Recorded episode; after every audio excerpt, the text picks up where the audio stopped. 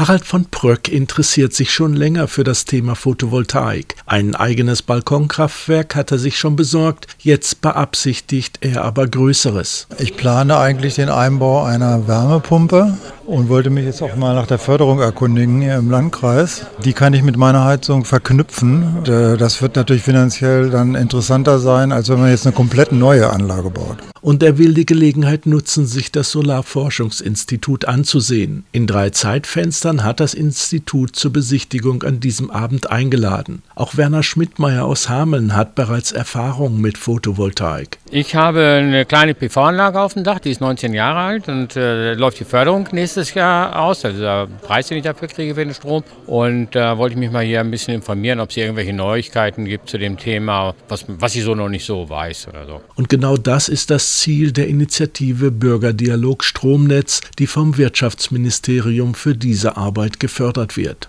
Ziel ist es, einfach mit den Bürgerinnen und Bürgern ins Gespräch zu kommen und über die ganzen Zusammenhänge, die im Rahmen der Energie Energiewende entstehen, zu informieren. Ne, sei es, was hier das Forschungsinstitut, das ISFH macht, sei es, was die Stadtwerke machen, was ein Übertragungsnetzbetreiber Tenet macht. über all diese Zusammenhänge, was so passiert hier im Landkreis und auch deutschlandweit, wollen wir informieren. Sagt Jonas Töpken.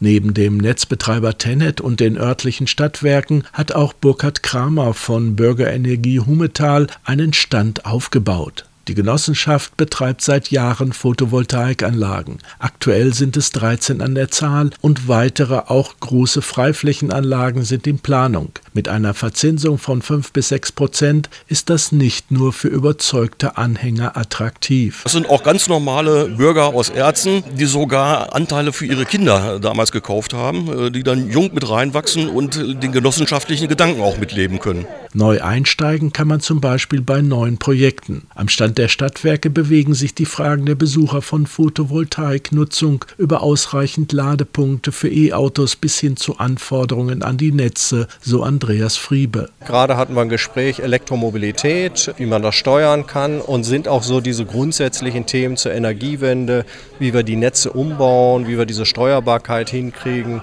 Am Stand von Netzbetreiber Tenet geht es unter anderem um Fragen der weiteren Bodennutzung mit Erdkabeln oder einer möglichen Gesundheitsgefährdung durch die Hochleistungsnetze. Wir halten uns ja natürlich entsprechend an die gesetzlichen Vorschriften und insofern gibt es evidenzbasiert keine Hinweise darauf. Also sämtliche Grenzwerte werden eingehalten. Es werden zusätzlich noch ähm, weitere Sicherheiten eingebaut bei allen Anlagen, die wir betreiben.